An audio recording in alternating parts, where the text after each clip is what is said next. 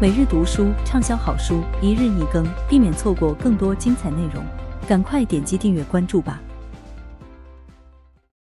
元宇宙时代第六章：元宇宙投资布局。三星电子把三星产品打入赛博朋克二零七七。在第一章中，我介绍了元宇宙的一些基本特征。从第二章到第五章，我详细讲解了元宇宙的四种形态划分。在本章中，我对某些韩国公司如何运用好元宇宙有一些提议。提议这个词听上去有点筹谋已久的意思，但其实这些建议只是我脑中一些不太成熟的想法，仍需仔细推敲。你觉得在美国获得专利最多的是哪家公司？截至二零二零年一月一日，三星电子公司的注册专利达到八万七千两百零八件，位居榜首，遥遥领先于排名第二的 IBM 五万五千六百七十八件。排名第三的佳能三万八千六百五十七件，与排名第四的微软三万六千三百七十二件。基于公司扎实的技术实力，三星电子总能推陈出新，各类新产品层出不穷。由于专利技术属于高科技公司最重要的资产，因此短期来看，三星电子高歌猛进的势头不会停止。对于三星电子，我建议与类似《赛博朋克二零七七》这样的游戏进行战略合作。CDPR 工作室在开发《赛博朋克2077》之时，就制作了符合未来城市特点的各类广告。即使到2077年，城市中广告也依然会无处不在。据说，CDPR 当时雇了十个人，专门负责在这款游戏内制作虚拟广告。不过，我们在《赛博朋克2077》中看到的广告宣传的都是想象中的虚构商品，至少目前在现实世界中还没有出现。但是在《赛博朋克2077》的夜之城中，也就是这款游戏中所有故事发生的地方，CDPR 并非只是简单的把大同小异、可有可无的广告丢得到处都是，反而还特地花了些心思，为未来可能出现的产品与服务合法合规的创作了一些广告。我很想知道，如果三星能以此为切入点进入这个游戏中，会是什么景象？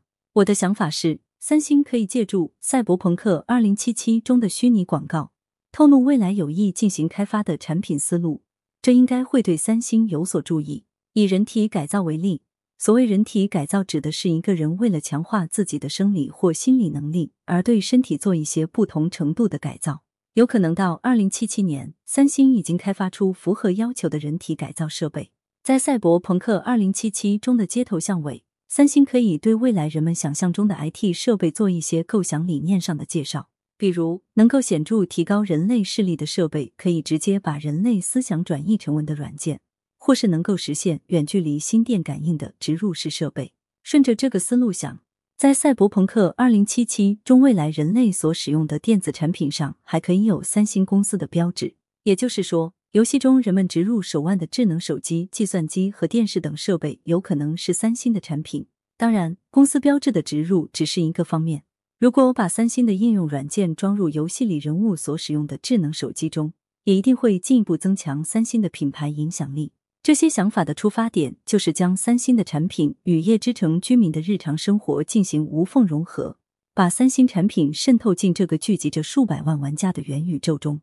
此外，如果三星目前的产品能够作为古董出现在《赛博朋克2077》中，一定非常有趣。比如，一个生活在2077年的复古商品爱好者，有可能会随身带着一款2020年的盖乐世 Z 系列折叠屏手机。如果把 NPC 之间的对话内容设计成三星产品的植入广告，效果可能更好。比如，这可是我爷爷当年使用过的手机，到现在都能使用。我总是喜欢这些旧物。感觉他们是有温度的。还有一个好主意是在夜之城中建立一个电子产品博物馆，展出三星开发的各种产品。如果现在就设计并展示未来的产品，看起来多此一举。你可以认为这是对产品迭代的未雨绸缪。尽管目前三星电子的系列产品与服务已经走在了行业的前列，但把更超前的产品理念提前透露一些，给总在期待下一款新产品的消费者。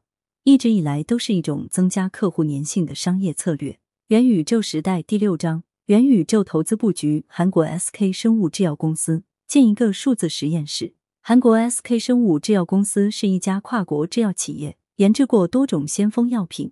二零一九年，全球制药企业的总规模达到约一点四万亿美元。从原始数据来看，这个规模已经超过了造船、汽车与半导体行业的总和，而这些都是目前韩国规模最大的行业。此外，SK 生物制药公司的市场年增长率预计将达到百分之四，大大高于造船业百分之二点九，与汽车行业百分之一点五。我们在前文提到过，华盛顿大学的教授戴维贝克于二零零八年开创的 Fold 平台，该平台用于研究蛋白质结构。我想，SK 生物制药公司可以借用此平台的理念，在这个元宇宙中创建一个数字实验室，让广大公众参与公司制药研究项目的某些部分，即使只是非常小的一部分，也可以增加这个科学领域的公众参与度。具体来讲，可以把新药开发过程中某些既需要创造性思维。又需要大量重复性工作才能完成的部分放到网上，让普通公众参与完成。SK 生物制药公司的科研人员可以不定期的上线给参与者做一些反馈，大家就能够体会到一起攻克某个难题的乐趣。这样一来，SK 生物制药公司可以通过公众的集体智慧收集到很多破题思路，同时给参与这项试验的人留下一个非常积极正面的印象。SK 生物制药公司还可以考虑另一种方式。即为未来想从事制药行业，特别是希望进入 SK 生物制药公司工作的学生，建立一个元宇宙。这种做法有过先例，全球化妆品公司欧莱雅曾经通过一个叫做《欧莱雅在线职业之旅》（Reveal） 的网络游戏来评估未来的潜在雇员。希望应聘进入欧莱雅的人必须玩这个游戏，只有在游戏中拿到足够高的分数，他们的应聘申请才会被提交上去。申请人想要拿到这个分数，并不需要特别的技能，只要投入足够的时间就可以做到。不过，在不同的招聘季中，游戏内容会有些区别。整个流程通常会依次包括产品研发、市场推广、产品销售等环节。在每一个环节中，游戏参与者会面临不同的场景，需要做出最优决定来提高完成任务的效率。SK 生物制药公司也可以效仿这种形式，提供一个这样的元宇宙。让应聘者亲自体验开发一款新药时，各个部门与组织之间是如何进行沟通与配合的。我觉得这样的元宇宙也会吸引更多学生的兴趣，加深他们对公司新药研制过程的了解。感谢您的收听，避免错过更多精彩节目，赶快点击订阅和关注吧。